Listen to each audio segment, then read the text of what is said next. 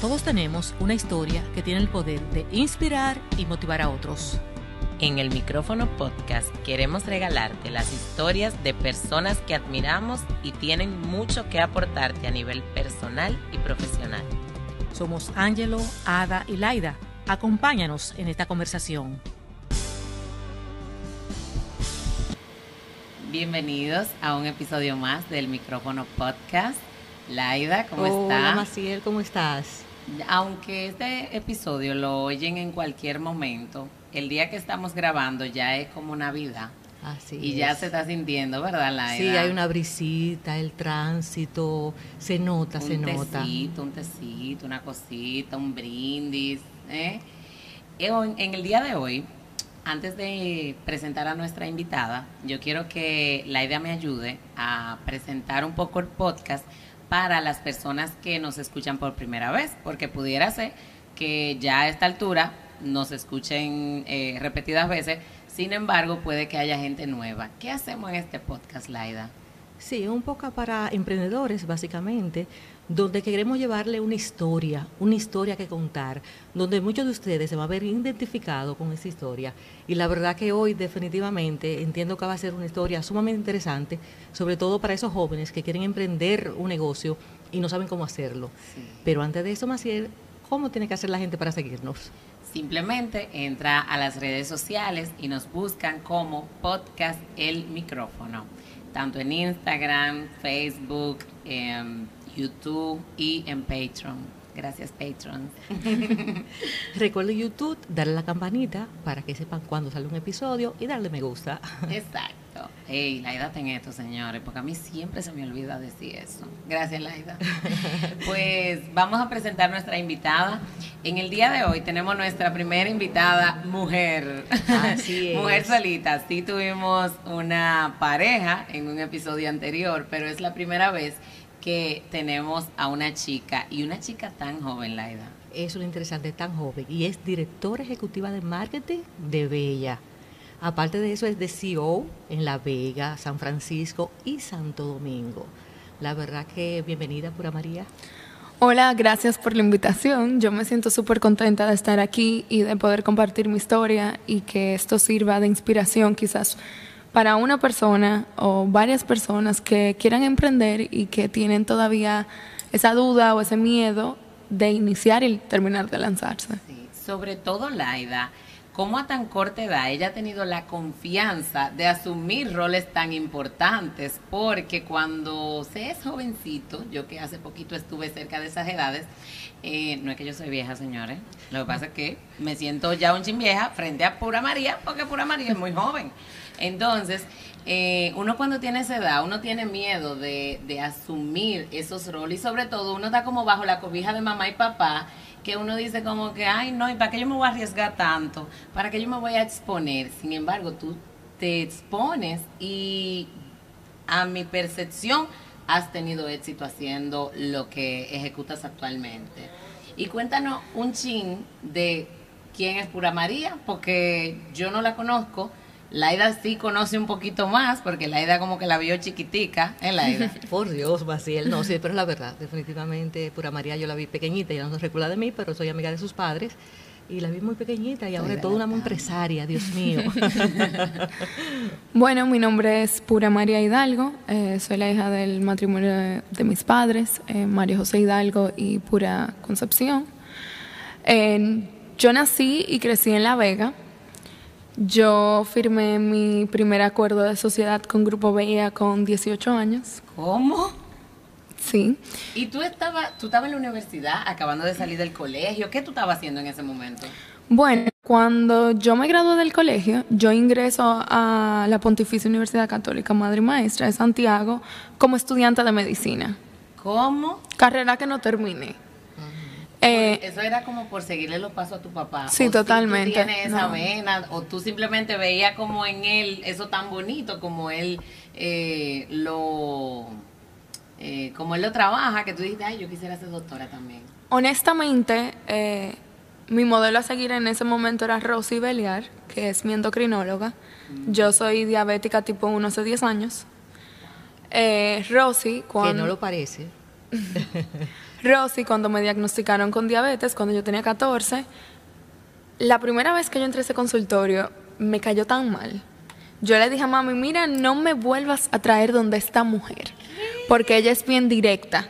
Y como que es esta gente que no te mare, ella te dice, tú eres diabética y eso es una condición que tú vas a tener el resto de tu vida. Así que o tú te cuida o te cuida. Como que bien directa. Y luego, bueno, ya ahora somos mejores amigas. Hablamos, yo me meto en mi bañera, ella tiene una tina también. Nosotros nos llamamos y que, ¿qué jabón tú estás usando? No. una pregunta, Pura María. ¿Y qué pasó por la mente de esa jovencita que le dice que es diabética y tú dices que, qué voy a hacer? ¿Cómo voy a continuar mi vida? ¿Qué pasó en tu mente en ese momento? Cuando a mí me diagnosticaron con diabetes, lo único que yo sabía de esa condición era que Nick Jonas la tenía. Eso era lo único. bueno, ya eso ni sabía. Que Siéndote honesta, o sea, eso era lo único. Eh, yo nunca, o sea, yo no soy diabética ni porque tenía exceso de peso o porque tenía un desorden alimenticio, no, nada que ver. A mí me dio diabetes a raíz de un tratamiento de pastillas tomado. Eso me dañó la capacidad del páncreas de, secretar la hormona de la insulina.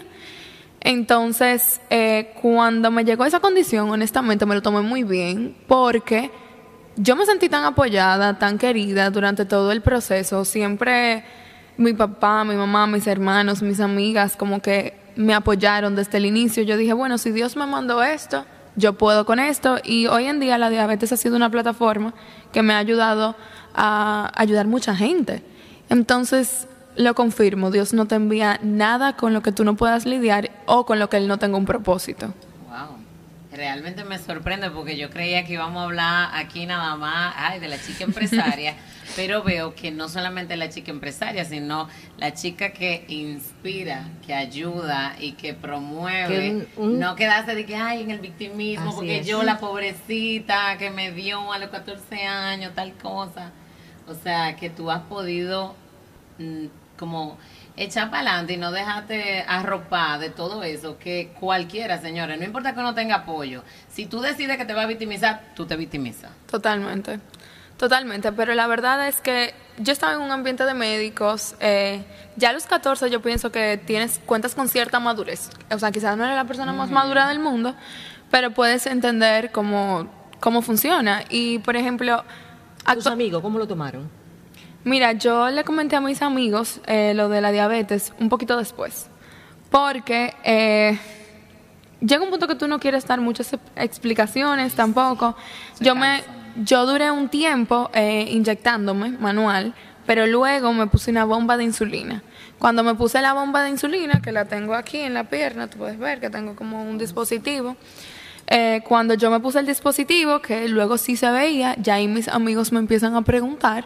Y la verdad que los primeros meses yo me lo tomaba súper relajado. Yo le decía, eso es un aparato que yo tengo que me avisa cuándo va a temblar la tierra. Y mis amigos me decían de que, pero tú me vas a avisar, ¿verdad? Y yo, claro, yo te voy a avisar. Llegamos a hacer un grupo de WhatsApp. No, no, no. Eh, pero ya luego, eh, sí, como que, ay, mira, soy diabética. Bien, porque la verdad es que la diabetes como ya todo el mundo tiene redes sociales, eh, ya todo el mundo tiene tanto acceso a la información que no es como antes, que quizás tú dices, ay, soy diabética, era como que ¡ah! ya como que la gente está más al día de lo que es, cómo se maneja y bien. ¿En la adolescencia este tipo de condición te la hizo diferente o tú podías hacer todo lo que tus amigos hacían? Honestamente, hasta, hasta este punto no me he cohibido de hacer absolutamente nada por la diabetes he vivido una vida normal, nunca le he dicho que no a un postre que me quiera comer, nunca, he, o sea, llevo una vida normal y me hago mis análisis y sale bien mis niveles, mi glucosilada, porque no es que soy tampoco irresponsable, pero como tengo una bomba de insulina, esto me permite llevar una vida más normal porque funciona como un páncreas.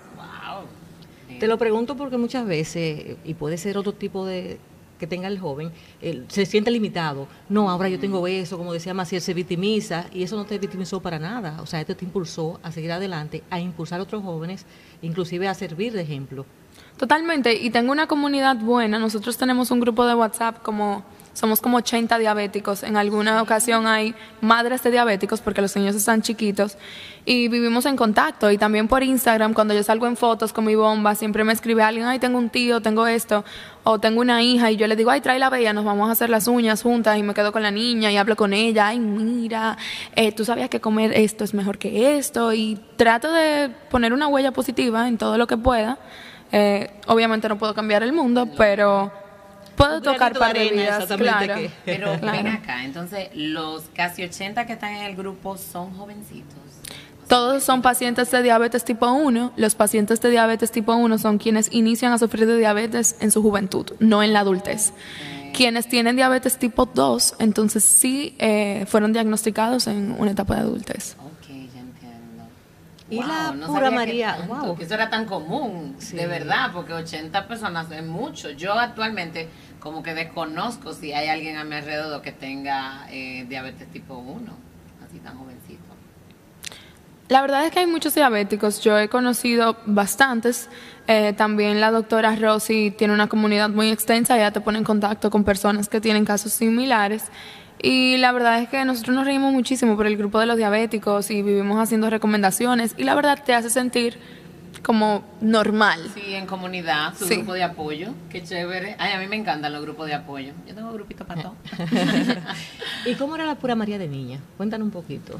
Yo siempre he sido muy extrovertida. Eh, en el, yo me, yo recuerdo que cuando yo iba súper pequeña al Banco Popular, yo hacía shows de Shakira y yo paralizaba el banco. Yo era esa. Con unos risitos. sí, pero, doña, bellísimos. yo las recuerdo perfectamente. Yo era esa clienta que en el salón eh, cogía todos los retosos de las extensiones que quedaban y me las pegaba de colores. Eh, siempre me gustó todo eso. Yo, yo abrí mi libreta de banco. Bueno, mis padres me abrieron mi libreta de banco a raíz de un emprendimiento que mami me puso una vez en un taller de verano de hacer bisutería, eh, que eran collares y pulseras, anillos de alambre. Y yo me puse a hacer eso, invitaba a todas las amigas de mi abuela y es por compromiso me tenían que comprar y me iba fabuloso. Y ahí abro mi primera libreta de banco. Luego creciendo, mi papá ingresa, hizo su primera ampliación y en un espacio donde iba un elevador eh, monté una cafetería junto con mi mamá y como que siempre me gustaron los negocios yo eh, luego mi mamá compró una cámara que mi mamá es aficionada a la fotografía yo se la pedía prestada empecé a llevarle las redes a Cresa y al cabo de un par de meses tenía ya seis cuentas que llevaba y la verdad siempre me gustaron los negocios, me he mantenido siempre, siempre he sido bien despierta, siempre me ha gustado tirar para adelante. Claro. ¿Y cómo tú te sentías ya ganando tu propio dinero? Ya no era papi y mami que me tenían que dar dinero, sino ya yo creaba mi propio dinero. ¿Cómo, cómo te sentías? Mira, honestamente creo que por conocer esa sensación es por la principal razón que, una de las principales razones que dejo la medicina. Porque cuando tú ingresas en la carrera de medicina, tú tienes que dedicarte a estudiar a tiempo completo. Y una persona que ya sabe manejarse con su dinero. No es que yo era rica, no es que yo dije, wow, ella está burlada, no, pero tenía algo. Eh, ya cuando tú sabes eh, contar con tu manejo, con, contar con algo quizás mensual, que yo sabía, ok, las redes me van a dejar esto, esto me va a dejar esto, tú tener que abandonar absolutamente todo por estudiar, llega un punto que tú dices como que, honestamente, esto es lo que yo quiero o no. Y Siento que fue muy acertada la decisión de dejar la carrera de medicina y cambiarme a administración. ¿Y qué tiempo tú duraste estudiando medicina? Dos años. ¿Qué? Dos. Ay, bendito, yo pensé que era como un par de semestres, tal vez un año, pero tú duraste dos años y tomaste la decisión de, eh, cambiarla o, o simplemente no estudiar. No, yo hice el cambio de medicina a administración y la verdad es que administración sí me gustó mucho porque en administración tú tienes muchos campos distintos, tú puedes ejercer donde sea, pero al fin y al cabo lo que termino ejerciendo es marketing. Pero era algo que venía ya como innato. Eso ya nació contigo desde niña. Pero oye algo, ¿y tus papás no fue como un choque fuerte de que tú le dijeras, miren, yo voy a dejar la medicina?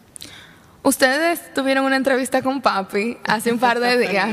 Eh, mi papá, la verdad, me apoya en todo lo que, o sea, yo le puedo decir a mi papá, mira, yo pienso que yo debo ser astronauta y papi me va a decir, si tú quieres ser eso, tú lo que me tienes que prometer es que tú vas a ser la mejor en lo que tú haces. Mi mamá, cuando yo dije la noticia que me iba a cambiar, mi mamá me miró y me dijo, yo siempre supe que medicina no era lo tuyo. Pero usted la dejó. bueno, perdón, señor, ustedes no saben que su mamá está detrás de cámara y ya yo la acabo de incluir en la, en la conversación, este, muy típico de mí. Eh, pero ella como quiera te dejó. Porque mis padres siempre han pensado que me deben de dejar hacer las cosas para que luego tu hijo no diga, no lo hice por ti. Conchale, ¿qué aprendizaje me llevé yo para la mía hoy? Porque a veces, bueno, imponer. Yo como madre de una niña de 11 años que ya está hablando de emprendimiento, que tiene muchísimas ideas, ya a los 11 están pensando en qué van a estudiar y, y uno comienza a evaluarle los escenarios y a querer tomar decisiones por ello. Y a veces uno ya con la experiencia que tiene dice, espérate que por ahí no es. Pero si el niño te dice, quiero esto, hay que dejarlo. Mira, mira cómo ella misma encontró su camino, luego algo que sí de verdad le gustaba. No, y justamente tomando decisiones, se van a equivocar, nos vamos a equivocar. Y pero va a aprender de eso. Se va a aprender de eso. Y hablando de eso, pura María, ¿qué tipo de decisiones en el pasado tú tomaste que dijiste, lo hice mal, no lo volvería a hacer? Bueno, yo no hubiera iniciado medicina. yo quizás hubiera iniciado en administración. Yo me gradué eh, de la universidad hace un año y medio, con 23 o 22. Yo me hubiera graduado a los 21 o, 20 eh, si hubiera iniciado en administración. Eh, y la verdad, eso sería lo único que hubiera cambiado, porque por ejemplo, si hubiera iniciado BEA antes, no hubiera sido posible porque tú puedes firmar un contrato de una sociedad a partir de la mayoría de edad. Así es. y lo hice desde que pude. Porque yo llego a Bella. Sí, eso es lo que yo quería llegar ahí. Nos desviamos muchísimo, pero yo quería volver a. Tú tenías 18 años, comenzaste tu carrera de medicina. Ahí en ese mismo momento firmaste y tú seguiste estudiando medicina durante dos años y teniendo la sociedad con Bella. Porque Bella no se abrió de una vez, duró un tiempo en construcción. Pero yo inicio mi relación con Bella porque mi mamá, como comenté anteriormente, tenía una cámara y le gustaba hacer fotos. Entonces llegó un momento determinado que mi mamá siempre me hacía una foto chula, yo la subí en Instagram y empecé a monetizar mi Instagram y llegué a hacer... Marca personal. Sí, marca personal.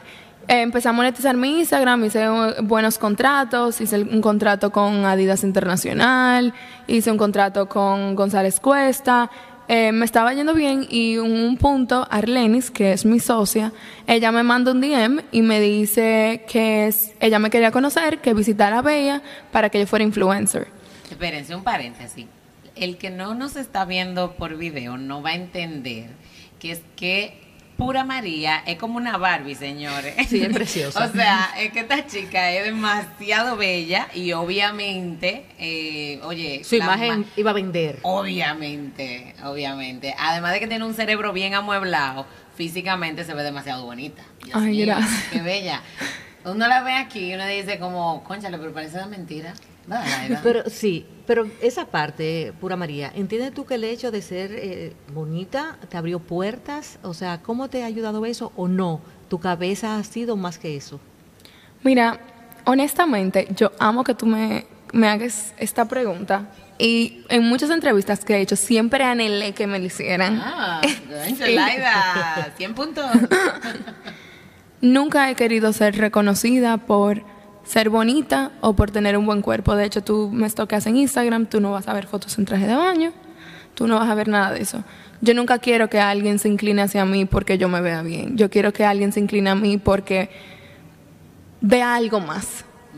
Nunca he querido ser ni una cara bonita, nada de eso. Siempre he querido resaltar no por mi cuerpo, sino por, por quién soy, mi esencia, lo que pienso, en lo que creo. Y la verdad es que me siento muy orgullosa de quién soy, me gusta mi persona, eh, ha tomado mucho construirla para ahora venir a querer resaltar en base a aspectos tan superficiales. Pues, ojo, no pienso que la belleza es un aspecto superficial, porque la belleza no es un aspecto superficial. Pero sí, Thank you. Siempre he pensado que todo ha sido por mi forma y mi esencia. Porque entonces volvamos al punto donde Arleni te escribe ese día. Arleni no te conocía. No, nunca nos habíamos visto. Ah, Eh, son de esas Insta Friends que tú tienes, personas con quien tú comúnmente hablas o reaccionas a, tus, a sus historias, pero realmente no se conocen. Cuando yo llego a Bella, eh, en ese entonces solamente existía lo que es Bella Los Jardines, en ese entonces, y ni siquiera estaba el lado nuevo. Eh, yo llego a Bella, eh, conozco a Arlenis, Arlenis estaba asistiendo, estaba en una secadora, vestida de verde. La recuerda como tal. Sí, sí. Eh, en esa época Arlenis era soltera, también me acuerdo de todo. Eh, y la verdad, empezamos a hablar y tuvimos mucha química. Tuvimos mucha química, empezamos a hablar, me dice, mira, vamos a hacer un intercambio, eh, yo entiendo que tú puedes recibir estos servicios a cambio de tantos posts y esto y que lo otro. A mí me pareció fabuloso porque ya yo iba al salón. O sea, entonces era un dinero que quizás no me estaba ganando un dinero, pero me, sí me lo estaba ahorrando a final de cuentas. Entonces empiezo a asistir a Bella, duró mucho tiempo siendo influencer de ellos. En ese tiempo, mi papá empieza a construir una plaza, que es donde está Bella actualmente, Bella La Vega, de siete locales. Y mi papá me dice, ven acá, Pura María, ¿se te ocurre alguien a quien le podemos alquilar un local? Eh, déjame saber. Y yo un día estoy en Bella y como que me empieza como, se me despierta ese sentido y cada vez que pasaba por la esquina yo veía ese letrero verde de Bella ahí y yo decía, ¿será que me lanzo? Entonces ahí me siento con Arlenis y le digo, mira, la verdad es que yo tengo unos locales disponibles en La Vega y yo quiero hacer un Bella, pero que venga conmigo adentro. Todo incluido. Conmigo pero esta incluido. arriesgada. Y ella me dice que a ella le parece bien, que ella va a venir a ver el punto para analizarlo. Eh, viene a La Vega conjunto con Ulises y ven el local y les encanta el local y empezamos con cuatro locales, luego anexamos seis y ahora en el año que viene cogemos el único que falta y ya tenemos toda la plaza. Wow. Qué visión. Pero me imagino que todo no fue fácil. ¿Qué momento del trayecto fue el más difícil que tú dijiste, wow, pero qué fuerte? Honestamente, la época de COVID, eh, yo me acuerdo que se cerró el salón el día de mi cumpleaños, que fue el 18 de marzo, el día que se declaró que todos los negocios tenían que cerrar. Eh, y para mí, yo tenía el miedo de que yo veía como muchas empresas, empresas desempleando gente, y yo decía como que, wow, tiene que existir una forma de nosotros no prescindir de nuestro mayor activo, que es la gente. ¿Tú entiendes? Ese es tu mayor bien, tu Y equipo. un equipazo también. Nosotros empezamos con 43 personas y ya somos 73 en el local de La Vega.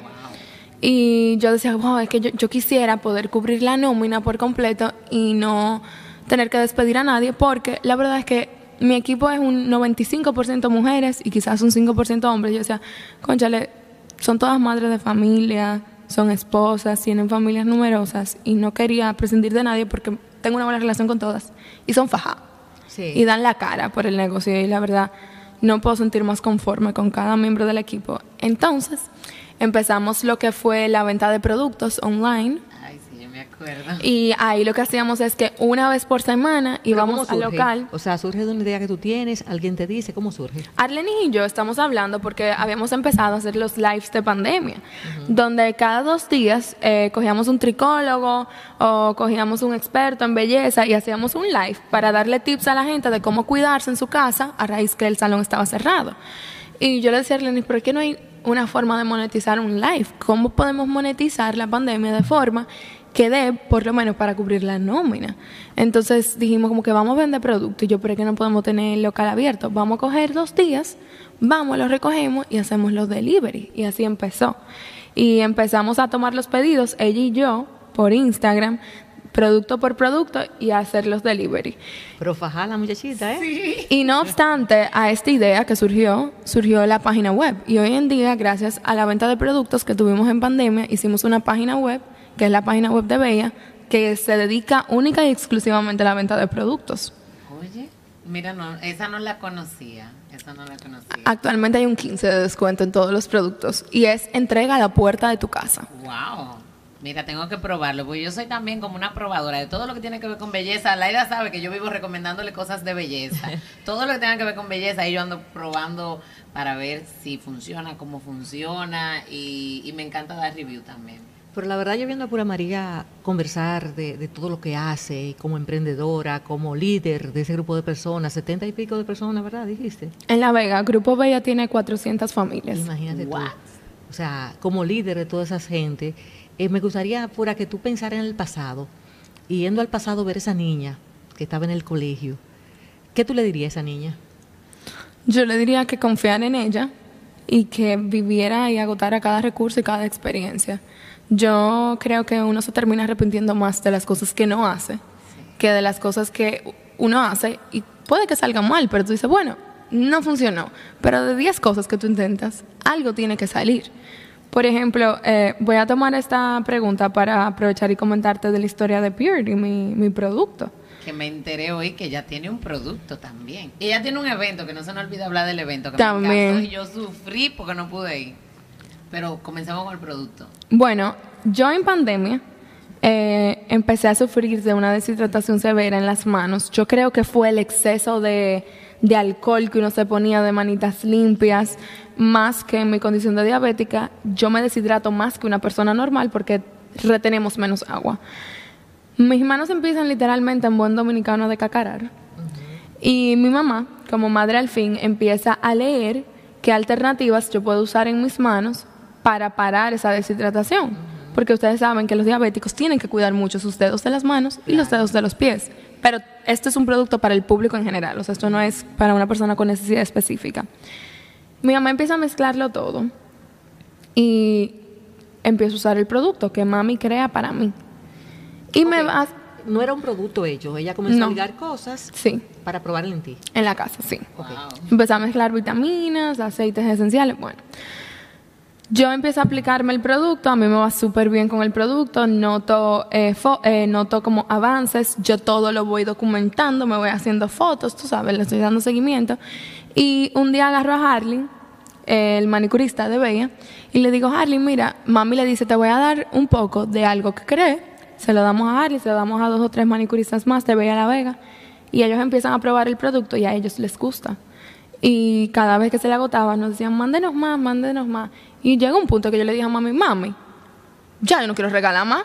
Vámonos por API, registremos esto y vamos a lanzarlo al mercado. Ahí le entregamos eh, la formulación a un laboratorio para que haga una fórmula ya, tú entiendes, compacta, que sea una fórmula de laboratorio. Eh, ahí le cambiamos un poco la fragancia y el producto que ahora en diciembre, el 23 de diciembre, que cumple un año, ya está en 23 provincias de República Dominicana y en cuatro estados de Estados Unidos. Y estoy en el proceso porque ya en este año entra Amazon. Entonces, eh, ha sido un proceso muy bonito de vivir, eh, con una historia bonita, con una historia que yo he vivido y la verdad es que ha sido demasiado chulo vivir este proceso y una creación mía. No, es que tú has parido como mucho muchachito, Dios mío, me encanta eso. Como de simplemente una necesidad. Es que ya teníamos el nicho, yo decía, yo voy a ser mi principal compradora, porque mi, mi principal plataforma va a ser Bella. Yo no lo creé pensando en que yo iba a distribuir como estoy distribuyendo ahora.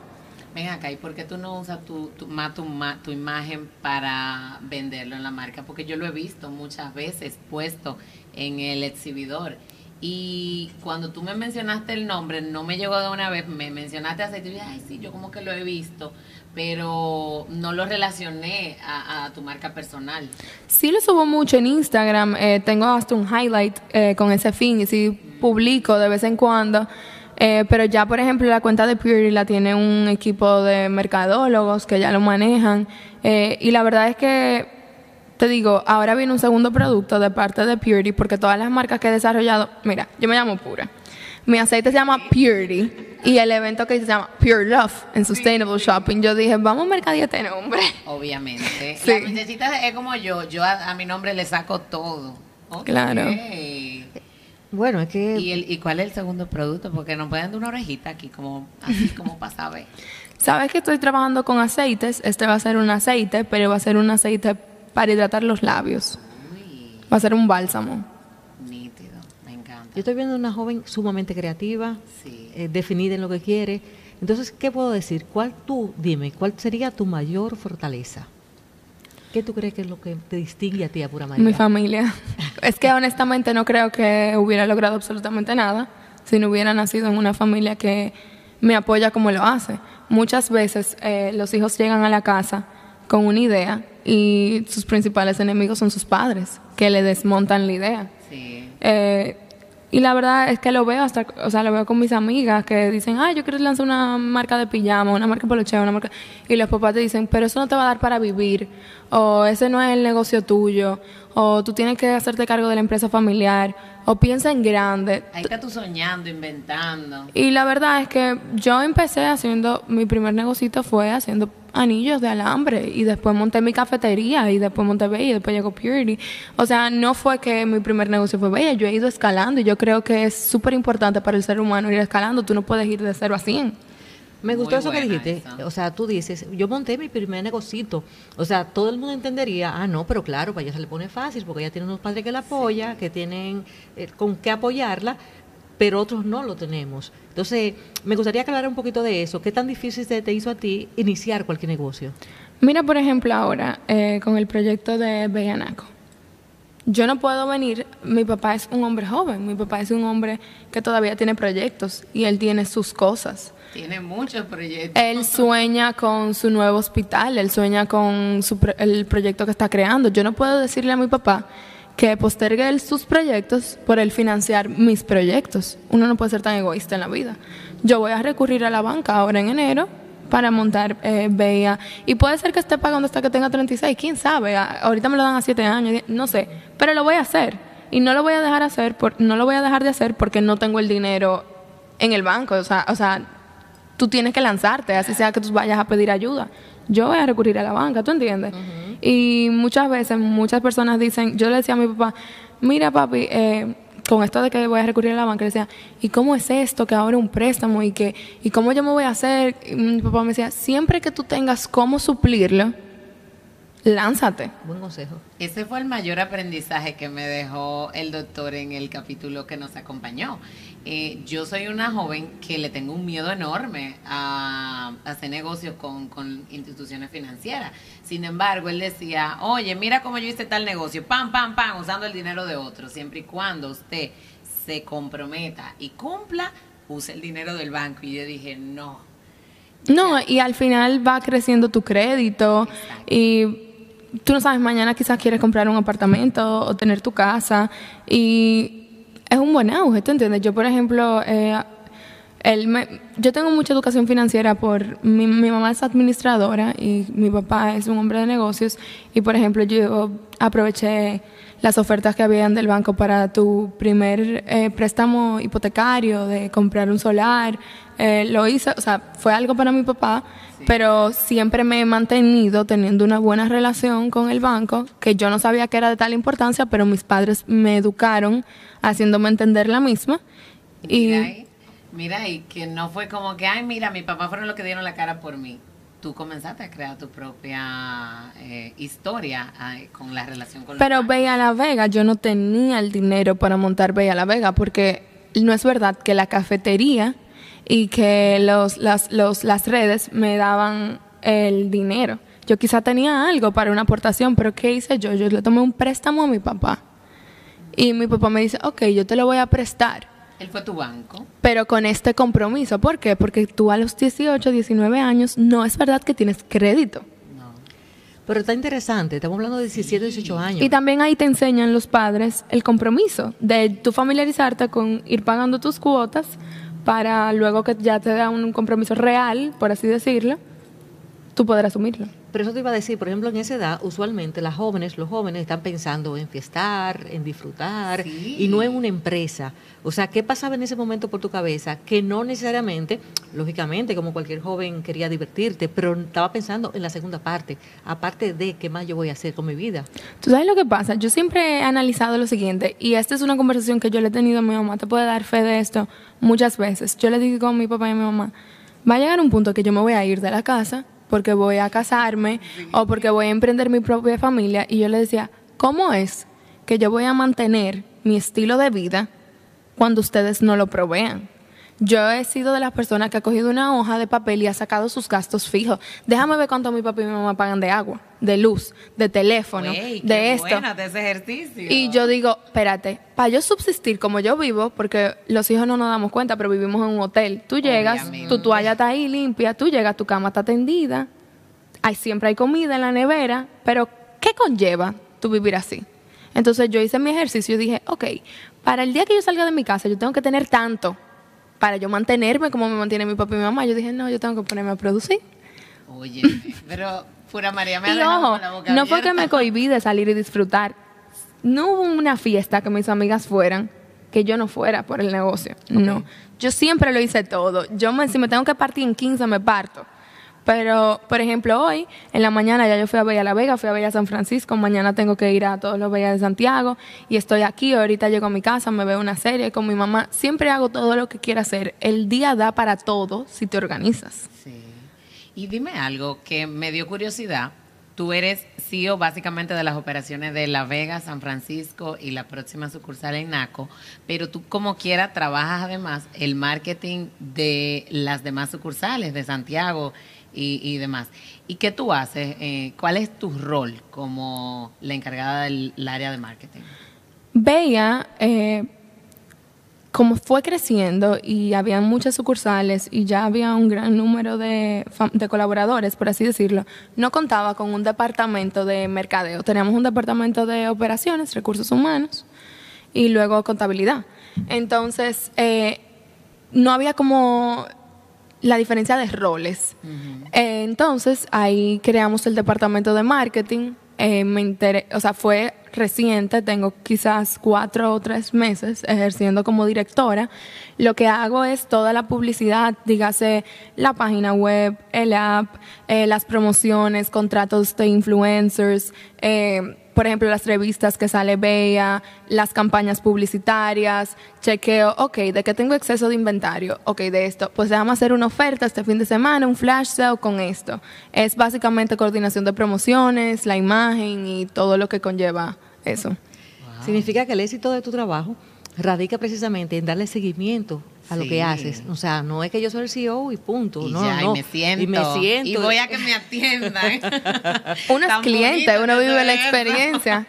Pero la verdad, eh, creé mi equipo. Eh, tengo mi fotógrafo, tengo mi creador de contenido, tengo mi editor. eh, pero sí hay que andar detrás de todo porque si el ojo del amo engorda el caballo, a todo lo que tú no le das seguimiento, tú puedes mandar a hacer un arte, por ejemplo, ah, mira, ya yo, ya yo mandé, hoy empecé las grabaciones de lo que va a salir el 24 y el 31. Ya yo sé que el 25 y el primero no trabajamos, eso hay que hacer un arte, eso hay que entrarlo en coordinación y ese seguimiento. Ok, ya para enero, ¿qué campaña vamos a lanzar? New Bay, New Me, inicio de año, cambios, esto. Es mucha coordinación, tú sabes, para que todo el tiempo se mantenga innovando, porque un negocio que no innova se cae. Sí, y para que se mantenga funcionando. Totalmente. Porque son demasiadas cosas. Y también para que todo eso que tú comunicas online se traduzca en un buen servicio offline cuando la gente vaya y recibe el servicio. Porque a veces es muy bonito las redes sociales, pero cuando tú vas y vives la experiencia, tiene que estar muy en sintonía con lo que la gente le llamó la atención para ir a visitar. Es como cuando tú conoces una persona. Es tan agradable cuando te dicen, pero las redes no te hacen justicia o tú te eres Sí, mejor en persona sí. todavía. Sí. Eso es que, como que ahí tú te sientes bien, que tú dices, oh, wow, porque uno sube lo mejor que uno tiene en las redes. Obviamente, obviamente. Entonces, cuando hay coherencia entre lo que tratas de vender con la realidad del asunto, un espectáculo. sí, ese es el objetivo. Pero María, de verdad que no queremos terminar este episodio sin que antes tú le dé le hables a esos jóvenes que te están viendo y que te van a ver eh, de, cómo tú has logrado tu cosa, cómo tú has llegado y de qué se trata realmente. Mira, yo creo que mi meta final en la vida es ayudar a los demás a emprender. Por eso se creó Pure Love and Sustainable Shopping, el evento. Eh, siempre he querido poder impulsar a otros. Eh, la finalidad de Pure Love and Sustainable Shopping, que fue mi evento, era de coger marcas locales, eh, ayudarlas con la creación de logo, impulsar marcas. Y siempre he creído que lo más importante es iniciar los procesos, agotar el orden y lanzarse. Eh, muchas veces eh, pensamos que las cosas no van a salirnos como la tenemos visualizada y eso es lo más chulo. Cuando no te sale como tú lo tienes pensado porque te da el poder de reinventarte. Wow. Eh, Yo nunca lo había visto así. Totalmente, totalmente, porque es un proceso. Tú llegar a tener lo que tú anhelas, tú tienes que agotar muchos recursos y eso es una prueba de ensayo y error, ensayo y error hasta que te da. Entonces, mejor empezar temprano que tarde para que entre tus pruebas y errores puedas llegar a la meta lo antes posible. Wow, me encanta. Y yo no quisiera parar de conversar con Pura y realmente no lo vamos a hacer porque ahora vamos a despedirnos de todos pero vamos a quedarnos en Patreon para unas preguntitas finales. ¿Verdad, Laida? De verdad que sí, gracias Pura por estar con nosotros. Muy interesante tu historia. Definitivamente sé que muchos jóvenes van a tomar muchas de tus palabras y se van a empoderar así como tú lo hiciste. Sí demasiado inspirador. De verdad que necesitamos una parte número dos cuando ya tú tengas la experiencia de salir del Cibao, porque yo sé que eso va a ser un gran aprendizaje. ¿verdad? Sí, definitivamente. Y más que está montando otro negocio y que trajo unos muebles de Milán. Sí, no, no, no, no, Necesitamos parte dos. Yo necesito parte dos. Eso va, eso va. Qué chévere. Pues hasta la próxima.